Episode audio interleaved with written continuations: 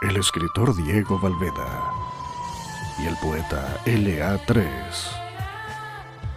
presentan Poéticamente Humanos.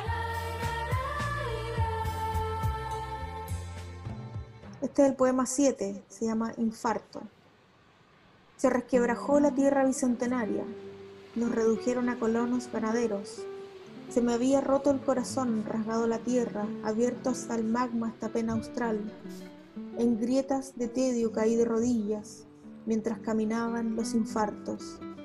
Nos travestimos para reconocernos afuera, que teníamos una cultura, balbucearon con miedo en el Congreso.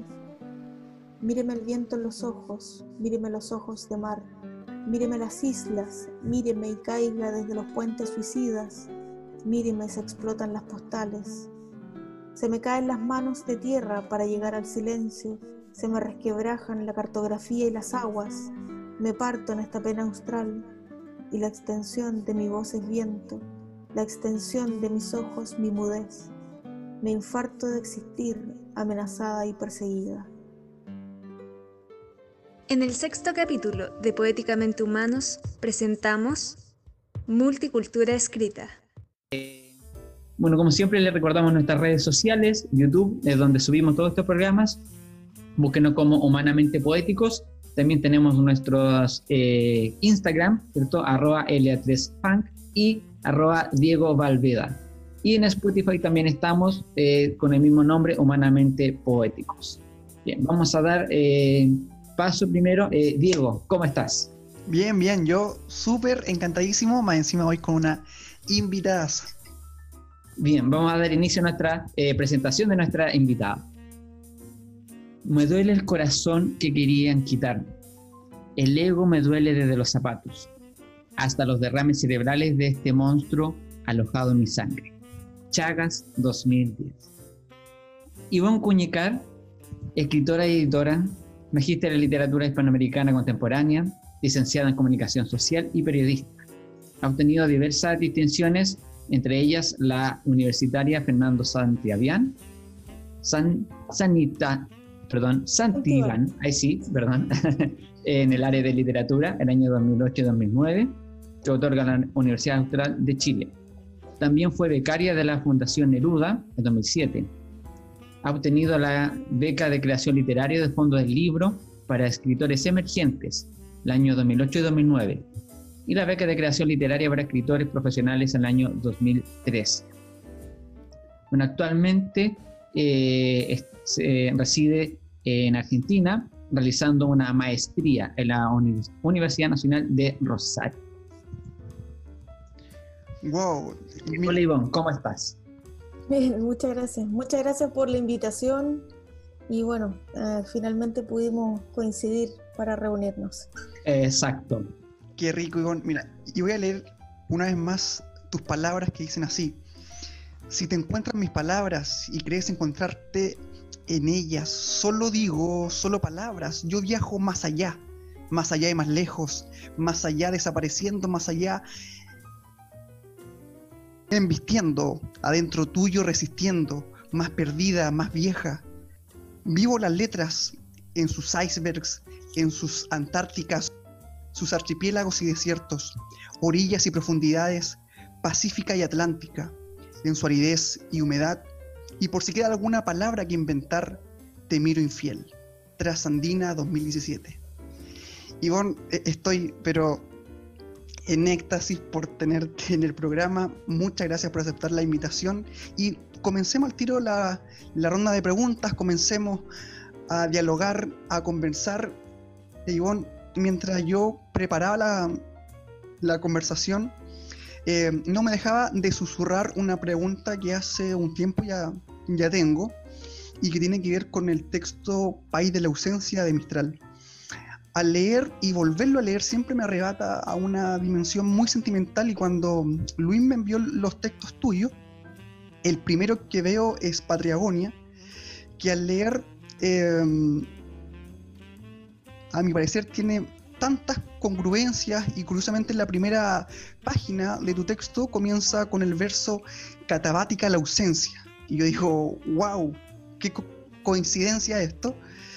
y he querido realizar eh, esta pregunta promovido por tu vasta experiencia literaria, tu cosmovisión poética y tu relación con Chile, la cultura, además de tu relación propia con nuestros pueblos originarios. Y es así como la pregunta es la siguiente. Al leer el poema de Mistral en su quinta estrofa, dice, me nació de cosas que no son país, de patrias que tuve y perdí.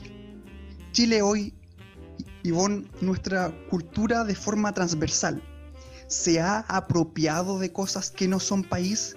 Existen cosas que están intrínsecas a nosotros y no son país. Y además, ¿qué cosas deberíamos hacer las nuestras? Hacerlas país, hacerlas propias, Ivonne. Wow, tremenda pregunta. Eh, a mí me parece que sí hemos construido país con todo lo que significa los quiebres, ya sea institucionales, históricos, con la diversidad, con eh, las geografías distintas también que tenemos. Imagínate, ustedes son de ahí, de un clima que hasta hace algunos años me era absolutamente imposible de concebir. Eh, yo soy de la Patagonia, entonces, claro, pasa, pasa eso, que cuando estás en zonas extremas, como me imagino sucede en Arica también, no conozco Arica, pero me imagino que pasa algo así, eh, o en Patagonia, está esa sensación de, no pertenencia, pero, pero pasa también que hay un centro, un centro Santiago, llamémoslo capital, que expulsa a su vez, que eh, cuando se habla de Chile se habla de Santiago y cuando se habla de Chile afuera no se habla de Santiago completo, se habla de eh, Santiago, Prudencia, Las Condes, Vitacura, claro. Eh, que es un poco eh, esa ficción que se ha ido sosteniendo todos estos 40 años sobre nuestra situación económica, el oasis que le llaman. Pero no responde a, a la transversalidad que tú dices cultural que hay, a esta riqueza, y que a su vez como sociedad pareciera que nosotros no la reconocemos porque estamos permanentemente mirando hacia Santiago. Que si llueve en Santiago, se ríen en las redes. Eh, pero pasa eso, que es como permanentemente mirando el pasto del vecino en vez de estar mirando el pasto propio. Eh, pero yo creo que lo, principal, lo esencial de, nuestro país eh, tiene que ver con la construcción de, de esta sensación y de esta sensación de antigüedad de que somos un pueblo multicultural, eh, que somos eh, descendientes de pueblos originarios, que claro, probablemente algunos todavía tenemos los apellidos y mantenemos la cultura, pero no nos quita eso el valor que hay en la sangre, en la cultura, en los que estuvieron antes que nuestros antiguos, nuestros mayores, y que finalmente fue donde llegó esta cultura europea a, invadir, a, colonizar, a matar, a saquear, que también hay que decirlo, que más allá de la riqueza cultural que puedan haber traído inmigrantes, eh, pasa que acá llegó de todo. No, tampoco tengo un ánimo de, expulsión, porque me parece que todos tenemos derecho a vivir donde nos dé la gana. Y muchas, eh, muchos inmigrantes llegaron escapando de situaciones horribles. Yo creo que nadie se va de su país si ese país no le está satisfaciendo, si no te está haciendo cómodo, si no te está haciendo bien. Y la búsqueda de esa felicidad yo creo que es parte del motor de la existencia. Entonces también está esa voluntad de salir de sus países con un gran dolor e instalarse en otros. No creo que sea el ánimo de todos, pero me atrevería a decir que sí de la mayoría, porque esto es como la maldad que la maldad se nota, aunque se nota más, es más ruidosa que la bondad y que pareciera que, nos mancha a todos, pero no es tan así. Y bueno, dentro de ese, yo creo que en octubre eh, fue algo que yo esperaba hacía, hacía muchos años, años de marcha, años de, estar ahí, de pelear contra proyectos destructivos, por la diversidad sexual, por las comunidades mapuche, por, la, por lo étnico que tenemos como país. Y creo que todo esto confluyó de alguna forma el 18 de octubre y, de alguna forma también vamos contando los días a partir de eso, de esta nueva construcción. pero no es quizás una nueva construcción, yo creo que es el habernos encontrado y darnos cuenta que pensábamos más o menos lo mismo, teníamos los mismos problemas y que queremos más o menos también lo mismo para nuestros territorios, eh, con sus características. Y yo creo que lo esencial ahí que para mí sucedió fue que Chile se reconociera indígena. No importa que se haya levantado la Guanufoye, la, la bandera mapuche, eh, yo creo que todos los pueblos entran en esa bandera, eh, digo, Rapanui, Aymara, todos los quechua, eh, Yagán, pero, pero pasa eso de, ese simbolismo porque creo que al ser ya dos millones aproximadamente de mapuche que estamos de alguna forma identificados con la cultura, que, que estamos dentro de ese número que dicen, bueno, Chile tiene esta cantidad de indígenas, bueno, eso es como, pero ese es como el, parámetro, pero yo creo que reconocerse como país indígena es, valioso porque además, eh, sobre todo en Gualmapu o en Araucanía, se concentra toda esa violencia que sistemáticamente ha vivido el país y que por alguna extraña razón, y tal vez muy ocupados en el trabajo y no perder en la pega, estábamos más preocupados de eso y de repente nos dimos cuenta que éramos tan vulnerados o que los hermanos mapuche en Mapu estaban pasando una situación histórica que para nosotras era nueva. Nueva en términos de, de, violencia, porque fue gradual, esto fue como todos los años sistemáticamente nos golpearon, nos reprimieron, que había que pedir permiso para manifestarnos, para marchar, pero yo creo que después del 18 de octubre se comenzó a ver una cara que le recordó mucho a nuestros padres, a nuestros abuelos, a nuestros tíos, a la gente mayor, eh, una época horrorosa de nuestro país y que, y que es la herida también que cargamos como cultura, la, dictadura. Ivonne, así es. De hecho, tú hablas de esta eh, reconstrucción social, eh, también hablas de, de nuestros pueblos ancestrales, a orígenes, y quisiera yo ligar, claro, esa respuesta con la continuación de, la ronda de preguntas. Y es que, claro, la sociedad de hoy, el modo de vivir occidental gira en torno a un tenor muy crudo, egoísta y, y respetuoso, sobre todo al momento de hablar de nuestra relación con la naturaleza y los recursos naturales, la vida en sí. Entonces, de momento, la misma pandemia que vivimos hoy es intrínseca a este descomedido actuar y algo tan contrario y alejado del feyentún, de la creencia eh, mapuche, que trata de tratos, de relaciones fraternas, de la comunión y sobre todo de este vivir sostenible e inocuo con la naturaleza, entendiendo un vivir simbiótico con la tierra. Y en tus textos, con propiedad obviamente, hablas mucho eh, de esta cultura y también hablas del concepto de tránsito, sobre todo en el escrito trasandina. Entonces la pregunta es, em, ¿son esos rasgos de la cultura mapuche los pilares que, eh, eh, eh, necesarios para un transitar hacia una cultura mejor y em, estas son las cosas que deberíamos hacer país? Como hablamos en la pregunta anterior, ¿podrías conversarnos tu comentario frente a esta temática y sobre a este tipo de literatura? como un sostén del sistema de creencia? Eh, aquí está todo, todo ligado porque hablaste de medio ambiente, hablaste de cultura, hablaste de, la herencia, de, digamos, también de la memoria, el traspaso cultural, el traspaso de los conocimientos. Eh, yo crecí en la Patagonia, crecí entre el campo y la ciudad, mi familia es del campo, mi papá, eh, cuando había educación pública gratuita, pudo salir a estudiar desde Aysén a Concepción, fue abogado, fue juez también y bueno, eh, yo no tuve la precariedad que normalmente atraviesa el pueblo mapuche o las personas indígenas. Yo crecí en, en un lugar con, con dinero, eh, pero no por eso no miraba, no era testigo de mi época y no eh, me condolía por esas otras cosas, porque la otra, o sea, era, ese era mi papá, pero la familia en general, en el campo, en los campos, eh, la vida rural es precaria, es de esfuerzo, dolorosa, y, no es fácil, porque también hablamos de personas que están acostumbradas a vivir en el campo en relación con la tierra, en relación con la naturaleza, no puedes trasplantarlas a la ciudad, porque incluso se marean. Eh, muchos no saben leer eh, o escribir para nosotros, para, para los más winca, eh, pero tienen su propio sistema de conocimiento. Por ejemplo, una tía teje y, para medir usa hilos. Entonces con eso mide.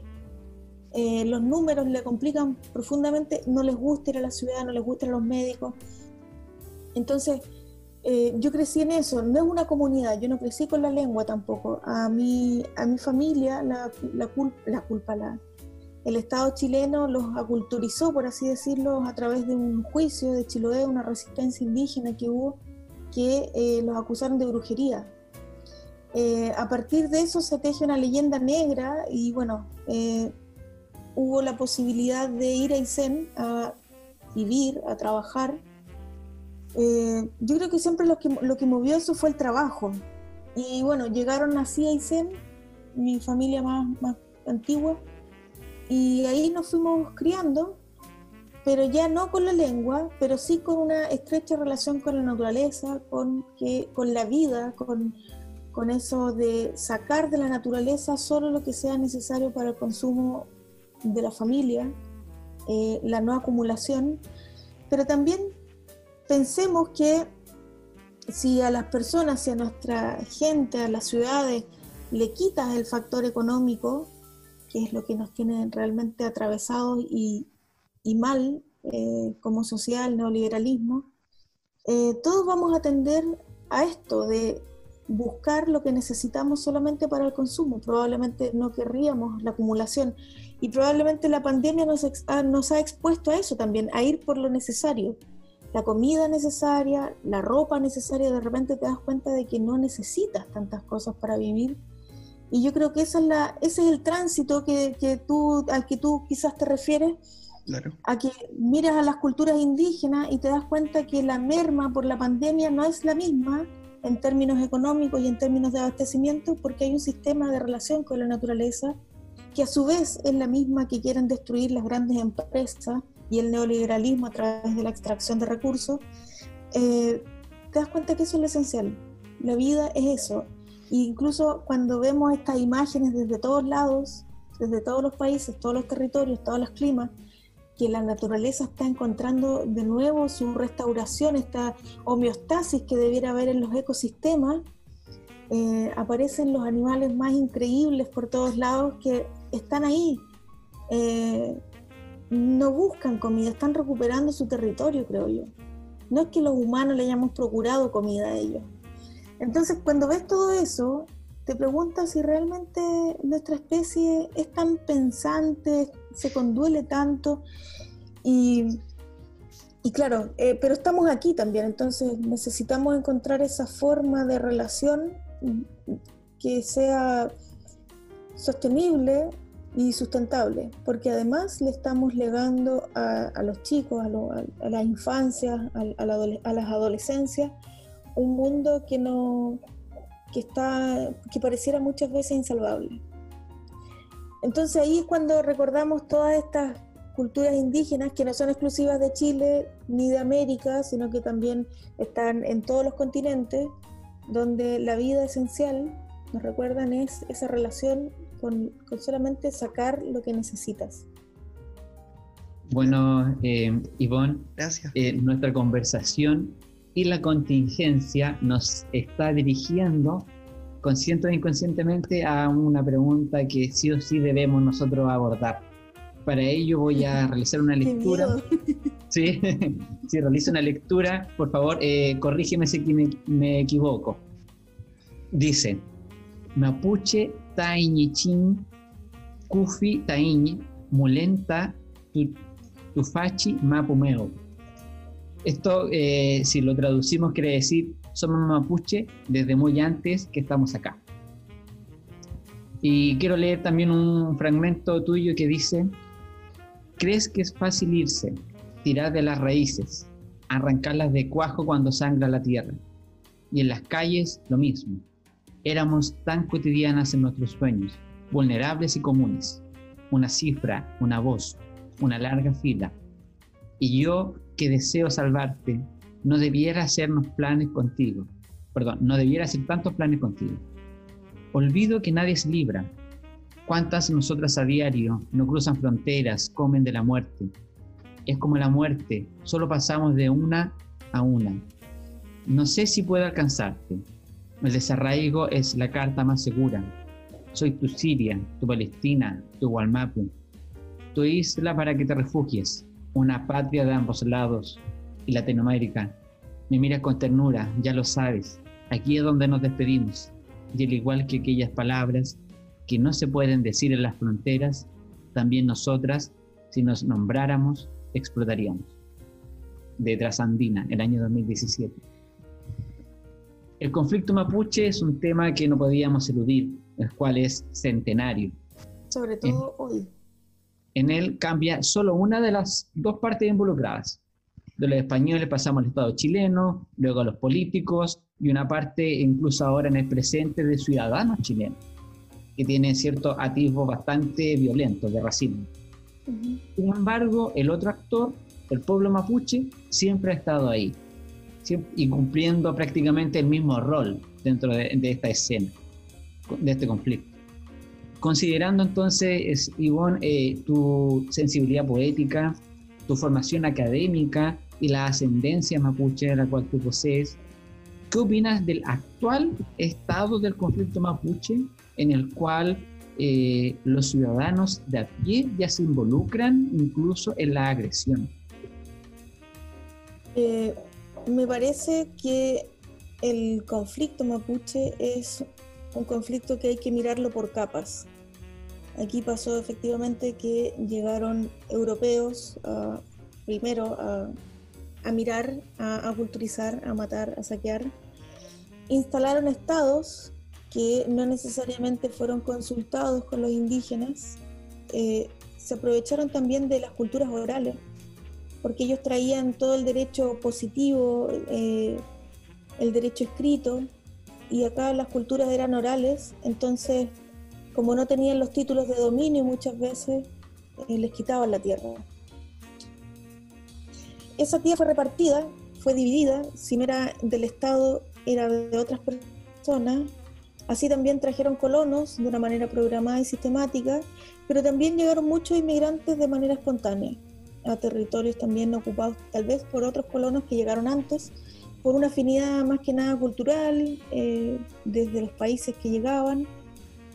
Eh, entonces ahí ya tienes varias capas de generaciones que se están mezclando, que están reproduciéndose, que están formando vínculos, que están viviendo en sistemas económicos que a su vez quieren un progreso y movilidad social que lo vislumbran a través de la concepción de ciudades, construcción de ciudades, luego concepción de, grandes metrópolis, que son, hoy día vemos que hay grandes metrópolis en, América. Entonces, cuando quieres hablar de esto de restituir las tierras, ¿hasta dónde puedes llegar? ¿Hasta dónde vas a llegar?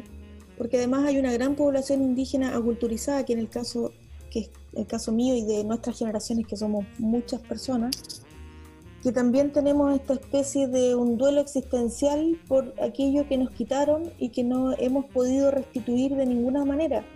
Por ejemplo, eh, yo tengo la lengua materna el español, cuando yo debiera tener la lengua materna el mapuzungún o el beliche, que el beliche es de la zona de, de Chiloé, que es de ahí donde proviene mi familia. Eh, entonces, es un tema, yo creo que es tan eh, indetectable ya desde donde podemos comenzar a hablar, que yo creo que es tan profundo además que habría que tener mucha voluntad de parte de los estados eh, y más allá también de, de, las leyes que nos acogen, como el convenio 169 de la OIT, o las leyes particulares de cada estado, las leyes indígenas. Eh, porque aquí, claro, hay una, hay una incomprensión. Por ejemplo, hay gente que cree que nos regalan tierra, que nos regalan becas, que nos regalan cosas, eh, de las cuales yo me, inmediatamente me exculpo, yo no he recibido nada de eso, he tenido posibilidades de postular, pero me parece que si yo no voy a volver a la tierra, o sea, a, vivir en la tierra, no, no tengo ninguna necesidad de pedir restauración de tierra. Eh, pero sí sé que mi familia, que probablemente no tiene el capital cultural que yo tengo eh, y que no puede postular porque no conoce esas cosas, sí, yo he ayudado a, a tíos a que averigüen, a que busquen, a que vean, porque está eso también, de, de que hay herramientas pero no son para todos y están igual de viciadas muchas veces que cualquier recurso estatal eh, donde ve gente que adquiere tierras y no vive la tierra y la rienda o, la vende, estas ventas que son entre... No se puede vender exactamente la tierra, hay una figura legal distinta. Entonces también está eso, ¿qué, qué es lo que queremos los mapuches, las mapuches que estamos en la ciudad, que somos parte de esta cultura, entre comillas, bien pensante, eh, intelectuales, intelectuales de izquierda, porque también hay un tema ahí que, la población mapuche de derecha tiene otros intereses, eh, y hay de todo, o sea, la población mapuche está conformada por una población tan transversal que va de izquierda a derecha y todos sus matices. Entonces, sentar a toda esa gente a dialogar, imagínate, es, es casi imposible. ¿Cómo le vas a decir a los colonos alemanes, a los colonos italianos, a los colonos franceses, a, todas las familias de colonos que ya van en la tercera o cuarta generación que nos sentemos a hablar sin ese odio, sin esa cosa de resquemor, sin eso de sentir que en realidad ellos eran los patrones y que nosotros éramos los esclavos? ¿Cómo, cómo haces eso? O sea, es tan profundo, porque incluso yo creo que es más profundo que el problema que hay con con las vidas negras, porque sabemos que las personas negras las trajeron desde África y que desde allá les robaron las tierras y los recursos y las trajeron acá como, como transitar, como cuerpos. Pero ¿qué, ¿qué, podrían restituirle a ellos? Su, su África. O sea, estamos pensando en eso, en que las culturas indígenas de América eh, tenemos una lucha, yo creo que es imposible incluso, muchos mueren en esa lucha, muchos han muerto, muchos han muerto en manos de los estados. Y que se relaciona también con el extractivismo. Entonces, mueren por causas políticas, pero políticas ligadas a una reivindicación cultural, pero mueren también por una causa política por la naturaleza, que están absolutamente ligadas, que los estados suelen separarlas, pero que tiene que ver con una sola cosa, porque la economía y el sistema social de las culturas indígenas están basadas en la naturaleza. Eh, yo sinceramente creo y que la vía podría ser el reconocimiento de un Estado plurinacional, donde reconozcamos los distintos pueblos, tengamos una representación política, un diálogo, e ir viendo qué se puede hacer. Probablemente no lo vamos a lograr en esta vida. Yo no creo que haya una solución a, a 30 años si ya llevamos cinco siglos. Seríamos ingenuos de pensar que que el daño que se ha hecho en esos cinco siglos se pueda subsanar de alguna forma entre generaciones incluso. Yo creo que quizás va a haber una urgencia en algún momento, como ahora lo fue la pandemia, probablemente va a haber una urgencia medioambiental que nos va a obligar a sentarnos y decir, bueno, estamos en esto, quizás necesitamos saber cómo vive la gente de la Tierra, porque ya el sistema económico fracasó, sabemos, ya eh, no sabemos cómo vamos a salir de esta crisis mundial económica, pero yo creo que vamos a salir de otra forma también, que no vamos a querer acumular tanto. Y yo creo que ya nos dimos cuenta que no necesitamos tanto. Exacto. Entonces, todo eso son cartas que, que, te invitan a pensar y yo creo que a producir también a partir de, de nosotros, de cada uno, qué es lo que podemos hacer con esto. Y yo siempre pienso que ahí está la ternura, es sentarse a dialogar y a pensar y a escuchar eh, al otro, aunque no queramos, como cuando te peleas con la polola y no quieres escuchar y de repente te das cuenta que la única forma es escuchando, bueno, algo así, a niveles más, más cotidianos. Pero es eso, y, y, es algo profundo. Primero hay que reconocer que es profundo y que, y que, y que tiene que ver con todo un país no solamente con los pueblos originarios, sino que sentarnos a hablar todos. Constitución, eh, donde también en su escritura, porque yo voy por el apruebo y creo que va a ganar el apruebo, y espero también que lo haga, eh, una convención constituyente, que es la alternativa que se nos presenta, donde hay una representación, ya se ganó el cupo de las mujeres, yo creo que tiene que haber un cupo para las culturas indígenas. Y bueno, desde ahí también la responsabilidad, si es que se da este cupo, eh, tampoco hay que mitificarlo ni, ni, ni, hacer un pensamiento mágico de esto, porque también dentro de las culturas indígenas hay gente de todo, hay de todo, sí, eso es el tema. O sea, hay que apostar a que la gente que nos represente sea lo más fiel a lo que pensamos y lo que queremos. Y ahí yo creo que vamos a poder hacerlo, porque no podemos hablar los 19 millones a la vez. Sí.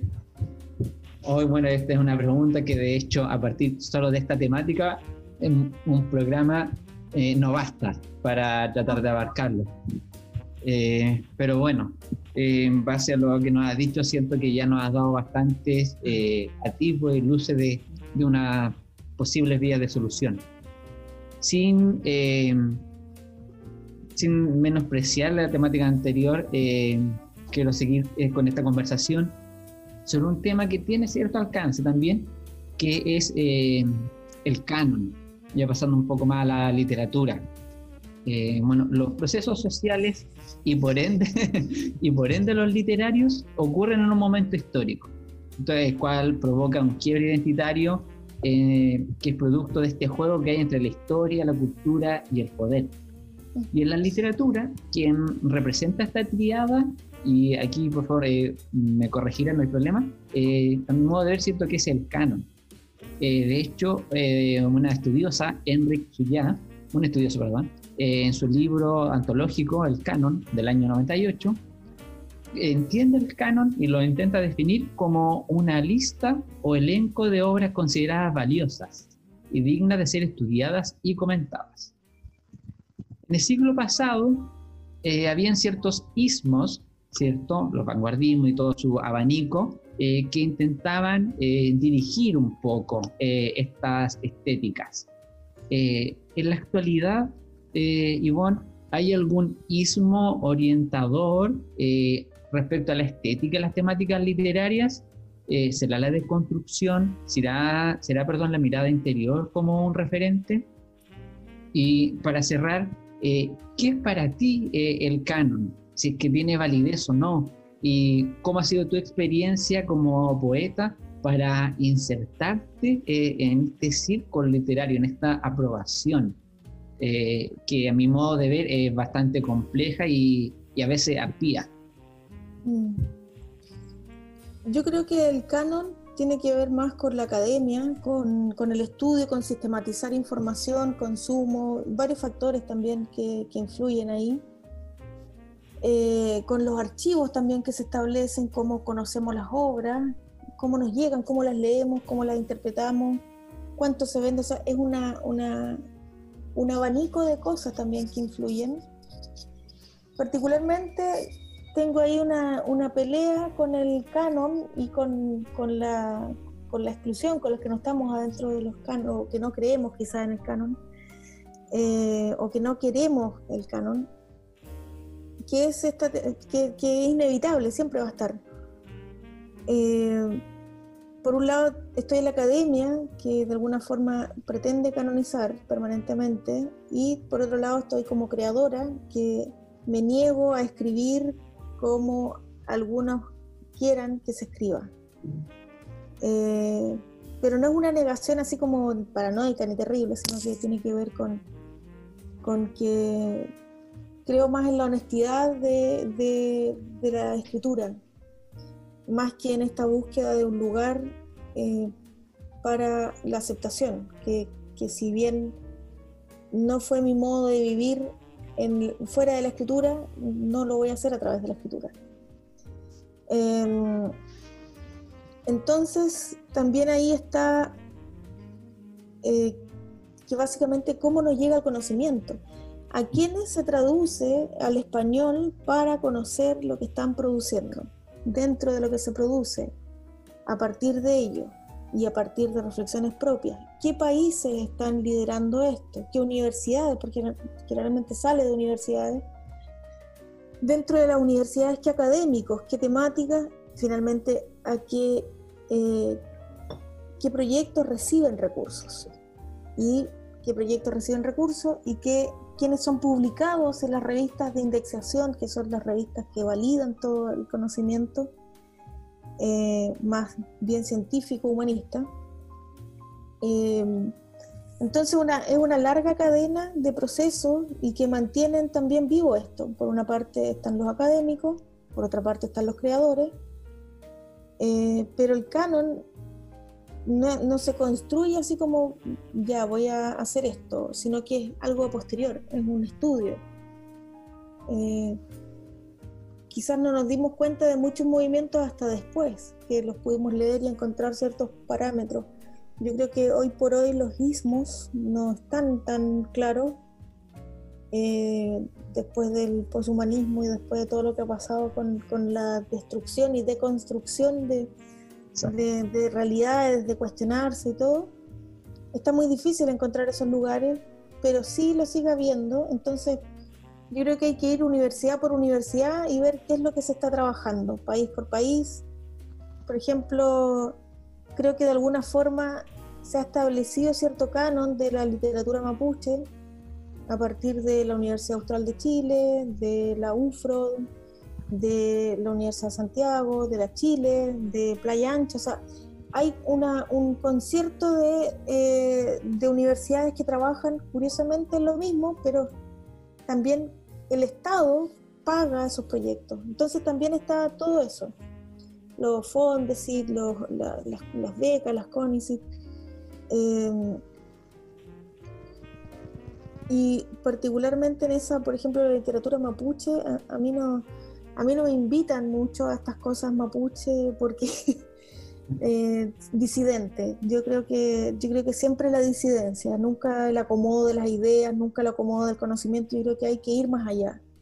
Eh, está bien. Eh, yo soy mapuche, pero también pertenezco a, una comunidad transversal, imaginaria, real, LGTBQ, que también existe. También soy patagona, también soy mujer. O sea, hay mucha, muchas transversalidades y diversidad que me habitan, que me constituyen y que me son inalienables y que debo avanzar y avanzo con ellas a diario, pese a que mi vida es tan cotidiana como que un rato más tengo que ir a hacer el almuerzo. O sea, no tiene que ver con eso, con, con la forma en que vivimos, pero reconocerse no implica atarse a ciertos lugares yo soy bastante disidente con, y crítica de la, literatura mapuche. Me encanta cómo escriben muchos poetas mapuche y poetas mapuche mujeres.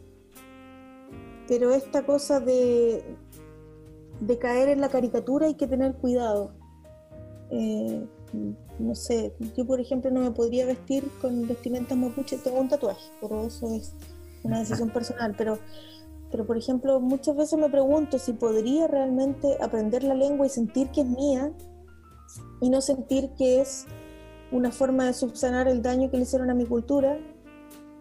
O eh, si me visto, me sentiré realmente una mujer mapuche, que, pero no estoy en la tierra. Y yo he visto a mi familia trabajar en la tierra embarrados. Eh, cansados, no necesariamente vestidos de mapuche o vestidos de gaucho en el caso de la Patagonia. Entonces ahí yo creo que se entrecruzan muchos, muchos pensamientos, te darás cuenta que pienso mucho. eh, está bien, Pero, pero tiene que ver con eso, con que me cuesta o me niego a acomodarme en los lugares de conocimiento. Creo que hay que cuestionarlo todo. Y yo creo que en, ese sentido la, escritura también se va enriqueciendo. No es que una se ría, no es que una no integre, no es que una no crea, sino que eh, yo creo que tiene que ver con esa honestidad de sentir que lo que estás haciendo se parece quizás a esa versión que esperabas de ti. Claro, entiendo, Ivonne. Y, de hecho, lo que dices tú es lo que diría, por ejemplo, Widobor en un non serviam, no te serviré. Claro. Eh, hablando en este contexto de la literatura, En Chile, quisiera hacerte la pregunta, en Chile, ¿qué formato literario se debe escribir? ¿Hacen falta más sonetos? ¿Hace falta más poesía, más novelas, más cuentos, más ensayo? Esto me gustaría saber que nos hablaras eh, dónde nos falta una inyección y también en el mito de Chile, ¿cuál es el mito de Chile y quién es el guardián del mito hoy en Chile? Wow. Eso sí que esto parece una prueba, una prueba de, grado, de examen de grado. Eh, sobre el mito que sustenta Chile, yo creo que lamentablemente sigue siendo el 18 de septiembre, los padres de la patria, que enhorabuena, empezaron a derribar todas esas cosas horrorosas para reescribirnos también. Pero yo creo que hoy por hoy está en crisis. Todo, todo lo que tiene que ver con Chile, con nuestras concepciones, están en crisis profundas. Y que nos invitan a pensar y que nos dan esta posibilidad también de buscar lo que queremos. Queremos que Bernardo Higgins realmente esté en nuestras plazas, por ejemplo. ¿Cuándo va a estar San Martín? San Martín, que es tan relevante o más relevante que O'Higgins, por ejemplo. Pero ¿a quiénes representa a ellos? Porque probablemente la cultura indígena nos representa a ellos. Entonces, es como, claro, el mito se sostiene de un modo republicano, patriota, militaresco, con la reiteración de los himnos, con la reiteración y celebración de los hitos históricos, combate naval de Iquique, eh, el 18 de septiembre de, 1810. Eh, pero, por ejemplo, el 12 de octubre, ¿qué hacemos? ¿Reflexionamos sobre eso o, se disfrazan los niños de, algo? Entonces, eh, primero el mito, yo creo que no hay un mito que sostenga excepto ese patriotismo que, lamentablemente no es un, patriotismo que queramos, sino que se nos fue impuesto eh, no sé qué edad tienen ustedes, pero yo hasta los 10 años crecí en dictadura con una profunda educación católica militar de los colegios que, eran todos los colegios finalmente, porque era así. Eh, entonces se ve mucho de eso, de esa injusticia, de esa, de esa cosa de que, de que los mapuches o los araucanos le decían, era una hoja del libro de historia, mientras los otros eran, te hacían comprar el carito, te hacían escribirlo y todo. Eh, por ese lado, ese como yo creo que hoy por hoy el mito es absolutamente poroso, si es que hay uno que confirme nuestra chilenidad. Y Ivonne, disculpa que te interrumpa, ahí se puede dar a, raíz de lo que tú mencionas que se está generando un conflicto dialógico entre la versión oficial del Estado versus eh, la de la comunidad. Y ahí siento que la, literatura, la poesía tiene mucho que decir y hago un alcance con Borges cuando él escribe la fundación mitológica de Buenos Aires, es decir, cada uno de nosotros hace un, un ejercicio interior para tratar de darle sentido a nuestro entorno. Yo creo que también es, una, eh, es una oportunidad que se está dando. Claro. Eh, bueno, yo creo que la literatura es fundamental en esto y me refiero a la literatura no solamente la creación de ficción, sino que también la no ficción. Y bueno, la historia dicen y confirmamos quizás que es de quien la escribe. Entonces, ¿quiénes han escrito la historia en Chile? ¿Por qué, por ejemplo, les molesta tanto una figura como, como Baradit o como Cayuqueo que están escribiendo también? Eh, porque cuestionan, porque vienen a, entregar nuevos datos que, si lo buscas, no son inventos, no es que a Baradit se haya ocurrido, a que a se le haya ocurrido, sino que hay archivos.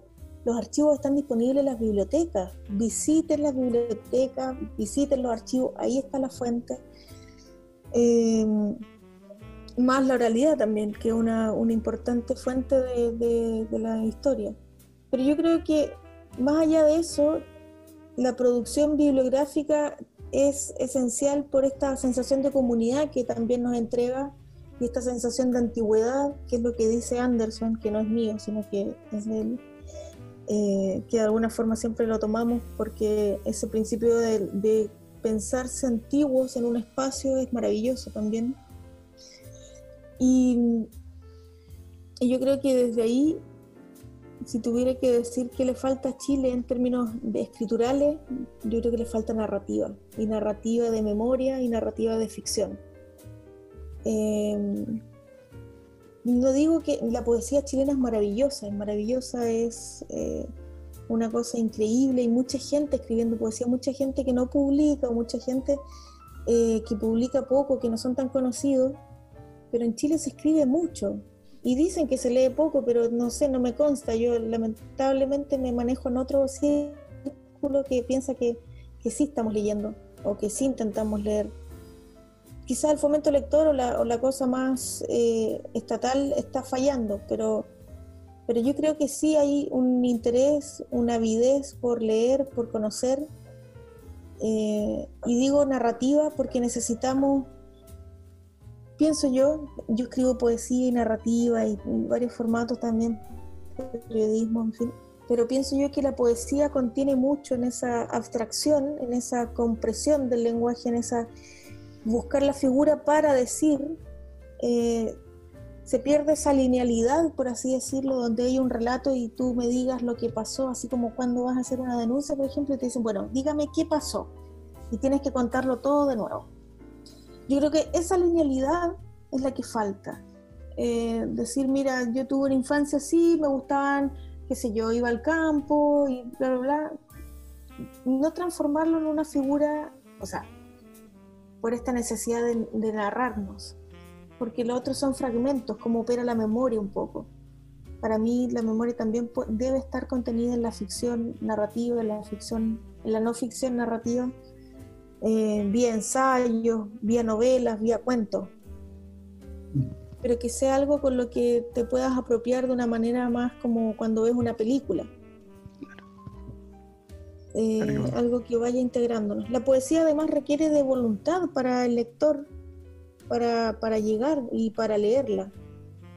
Eh, creo que es difícil llegar a la poesía sino a través de un guía o de alguna, eh, algún camino básico como para llegar a otras lecturas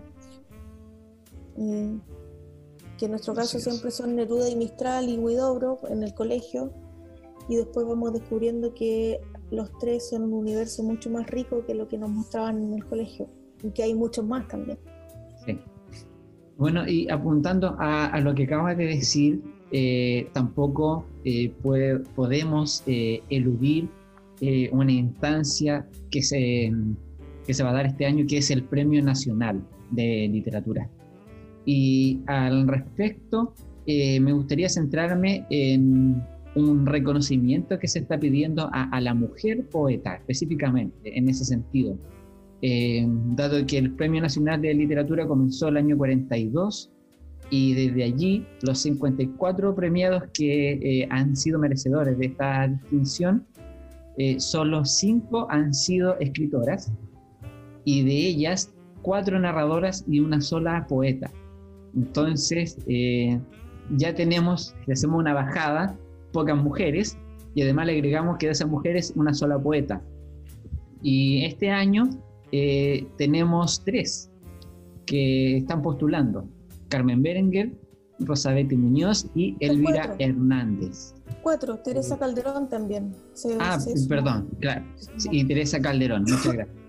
Eh, bueno, al respecto, eh, me gustaría conocer tu opinión eh, sobre esta exclusión, ¿cierto? Volvemos quizás a esta visión canónica de selección respecto de la mujer y sobre todo de, la poesía. según tu apreciación y tu conocimiento, ¿cuál de, cómo ha sido respecto a, a la mujer poeta, incluyéndote respecto al reconocimiento de la crítica, del canon y a la obra literaria?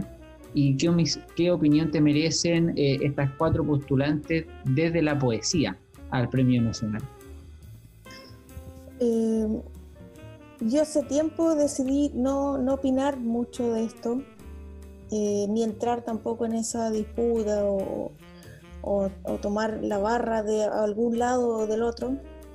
Hay muchos poetas maravillosos que están ahí postulándose y encuentro que es injusto eh, que un premio nacional nos tenga que medir o nos tengamos que, entrar en esa ansiedad o que la gente tome partido por uno o por otro, eh, creo que está muy mal formulado. creo que debiera haber quizás en esa diversidad que hablamos de escritural, probablemente debiera ampliarse y hacer premio nacional de poesía, premio nacional de narrativa, separarlos quizás por género, y quizás por género eh, me refiero literario y género eh, masculino-femenino, porque también está ahí esa cierta ansiedad que estamos teniendo dentro de los feminismos, que también yo soy feminista eh, sin grupo, solitaria en mi, en mi, vida, cierta ansiedad por, por restaurar estos lugares para nosotras. Pero a costa de qué? ¿A costa, ¿Cómo? Yo creo que hay una agrupación que es la Autoras de Chile, AUCH, que está, está fervientemente ahí en esa campaña porque alguna mujer sea la Premio Nacional. Y sin duda hay tremendas poetas, Elvira Hernández, Carmen Berenguer, eh, Rosabetti Muñoz me parecen increíbles. A Teresa Calderón solo le conozco el ese poema de las mujeres, Mujeres del Mundo Unidos. Eh, eh, no, por, no, sé por qué no la leí más, pero creo que las tres que mencioné antes han formado parte de un rupturismo importante. Rosabetti desde el territorio sureño, desde temáticas que mezclan esta ruralidad con, con, el, con, la ciudad también. La profesora Chilota se le dice incluso. Claro, Elvira con la, con la política y también el rompimiento, ese quiebre que le acerca a Parra o a, Uribe. Eh, y también Berenguer, que tiene todo un sistema rupturista donde cuestiona los géneros, sexo-género, que, que, es una, una gurú de las comunidades LGTB también, como, o disidencias sexuales. Entonces hay, hay, hay una riqueza increíble en ellas tres que yo no podría decidir por ninguna, porque también creo que por el otro lado está, creo que está Mans y está Chihuahilaf. Y me parece que se sumó Liel Laf. Yo creo que hay mucha gente y yo creo que, que dentro de... Yo soy anti-neoliberalismo, entonces dentro de eso igual me parece que entrar en competencia, competir por algo que, no debiera ser competencia me parece un poco triste y agotador. Pero sí sé que hay grandes poetas eh, y que sería maravilloso que bueno, esperaré el resultado y después del resultado opinaremos de nuevo eh, pero ahora no, me aventuro a decir nada. Creo que me parece interesante sí que, eh, que las mujeres como escritoras o que la sociedad vaya recuperando las escrituras de las mujeres porque no somos ni fuimos accesorias en, esta, en la historia. Eh, somos protagonistas, fuimos protagonistas y hay cosas interesantes que se pueden rescatar que también no, han sido muy leídas. Y mientras los referentes sigan siendo hombres, yo creo que vamos a estar debiéndonos todavía eso. Por ahí va mi interés más por que los feminismos entren, más que por recibir premios. Porque, claro, por recibir premios se reciben premios. Pero después va a estar la pregunta, ¿vamos a recibir premios porque son hombre o mujer? ¿Y dónde vamos a dejar los otros cuerpos? qué va a pasar con los trans, qué va a pasar con las disidencias, los no binarios, va a ser, va a ser algo eh, genital o va a ser algo por la escritura. ¿Hasta dónde creemos en la escritura, como escritura? Por ahí va también mi, puerta de cierre de opinión, porque es eso, que, yo no me atrevo mucho a opinar, porque también si no tomas un partido también te, te miran raro. Pero igual termino opinando porque es eso, eso es lo que yo creo, que, que ponernos así como, como ratoncitos a, correr por ahí no, no, es, justo para ellos. Creo que hay poetas maravillosos y yo creo que todos escribimos también desde la vida, entonces por mí se merecen todos el premio. Porque si ellos creen que se lo merecen, bueno, se lo merecen. Yo creo que no hay una certeza mayor que la propia. Claro, y, perdón, tío, solo para ir cerrando ya, sé que estamos casi ya en, lo último. Eh, una pregunta más eh, personal a, raíz de, esta misma incursión que uno, eh, guardando las proporciones, por, por, supuesto, ha tenido respecto a insertarse en, en, este mundo de la literatura. Eh, a título personal, bueno, yo también eh, intento, bueno, escribo, sí, decirlo con propiedad, con amor propio, como estábamos diciendo recién, y el tratar de insertarse en este, en este mundo literario, eh, y aquí quiero contrastarlo con tu visión, siento que es difícil.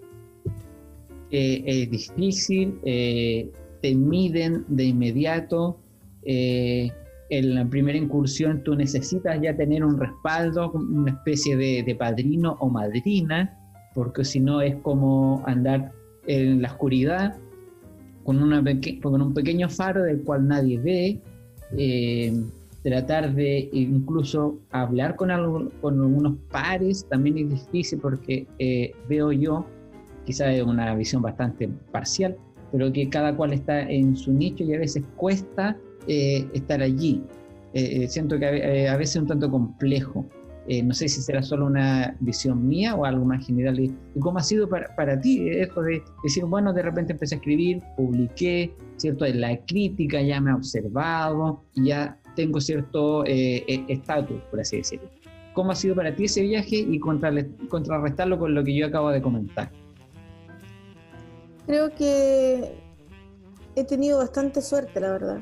Suerte en el sentido de que me atreví a escribir, me atreví a mostrar, me atreví a publicar, me atreví a postular a proyectos, porque siempre estaba eso de, no, está todo arreglado. Yo doy fe que no está todo arreglado, nada está arreglado. Yo no sé quiénes son los jurados, eh, yo no tengo acceso a ellos, eh, me parece que no es ético tampoco andar detrás de la gente por eso. Eh, yo creo que mis tránsito por la escritura y como en esta instalación que mencionas tiene que ver con, primero con, con, trabajo escritural, eh, con suerte y con lo que soy constitutivamente, porque también pasa eso, que cuando eres una, una rara avis, como que pareciera que llamas la atención también. Eh, ser de la Patagonia, por ejemplo, ya es súper raro, porque somos pocos además. Eh, ser lesbiana o ser LGTB de la Patagonia, si le sumas ser patagona, eh, LGTB mapuche, o sea, ya una cosa también, pasa por eso, pasa por cómo te ven los otros, eh, que muchas veces no tiene que ver cómo, cómo es tu escritura, lamentablemente creo que yo he tenido suerte en el sentido de que, no sé si han visto Tom y Jerry cuando Tom va dormido y va avanzando por unos fierros y casualmente agarra otro fierro y se sube y se salva. Exacto. Bueno, siento que un poco ha sido así, porque a veces no he, tenido idea de dónde estoy, quiénes son quiénes, y estoy ahí. No, no sé, el 2007, yo creo que la gran puerta fue el 2007 cuando postulé a la Fundación Neruda yo venía con premios en narrativa, nada más en cuento, en el sur, en Valdivia. Eh, cuando postulé al, a, la, Fundación Neruda, me pareció algo que era. Yo estaba re pobre, fui a Santiago a hacer mi tesis eh, de periodismo y vi que ahí pagaban además por estar. Entonces postulé por eso, para poder mantenerme y quedarme en la ciudad complementando con trabajo, en fin. Cuando estuve en la postulación, eh, había chicos que habían postulado tres veces, había uno que había postulado seis veces, que eran seis años. Entonces ahí como que recién me puse un poco nervioso. Entonces cuando entré fue como, bueno, si quedo, quedo, si no, no pasa nada. Y quedé. Lo único que les preocupaba a Floridor y a, Jaime era que no me vaya a ir a la, de vuelta, o sea, no me vaya a ir de Santiago. Fue un año bastante duro en Santiago porque yo no soy para nada de ciudades grandes, entonces la pasé re mal. Pero tiene que ver con eso, con, con, con que no hay una clave para esto. Pero creo que eso me abrió muchas puertas porque de repente me di cuenta que estaba ahí y estaba como en la guinda de la torta parada, ¿no? Y como conocí mucha gente. Pero fue, yo creo que fue suerte eso. No, y, y cansancio, es súper agotador en realidad, como que a ratos dan ganas de, de, no sé, eh, sientes muchas veces que es un, lugar muy ingrato, que es un lugar muy agotador, eh, que hay mucha gente haciendo cosas, o sea, también emocionalmente hay que trabajar mucho en eso, eh, porque afecta a la escritura. Las redes sociales también nos ponen al tanto o pendientes de, de, otras personas, de lo que están haciendo. De repente tienes 40 años y hay chicos de 20 años que están haciendo cosas fantásticas. Eh, entonces, claro, es como trabajar el ego, trabajar la escritura, creer que es un oficio también. Claro, yo creo que la entrega al oficio es lo principal. Y de hecho tiene que ver con lo que dices de, de qué es eh, lo que valoramos por escritura, qué es lo que valoramos por literatura y por escribir también. Yo creo que una frase muy importante eh, es una que dices que de crear, que tú vas por allí y eso es poesía pura, eso, es la poiesis, ese es el, origen, la creación. Entonces, wow, increíble la conversación, yo creo que ha sido muy íntegra porque como dice nuestro eslogan abajito, ahí abajito en la letra chica, dice poesía, literatura, contingencia. Y hemos pasado por, por cada una de las eh, de, los ámbitos, de los ámbitos y ha sido una eh, conversación muy rica con mucho contenido y, y, obviamente eso es consecuencia de la gran invitada que, que tenemos. Así que muchas gracias por, muchas gracias por haber ustedes, podido chicos. aceptar la invitación estar con nosotros. Luis Álvarez LA3 increíble la conversación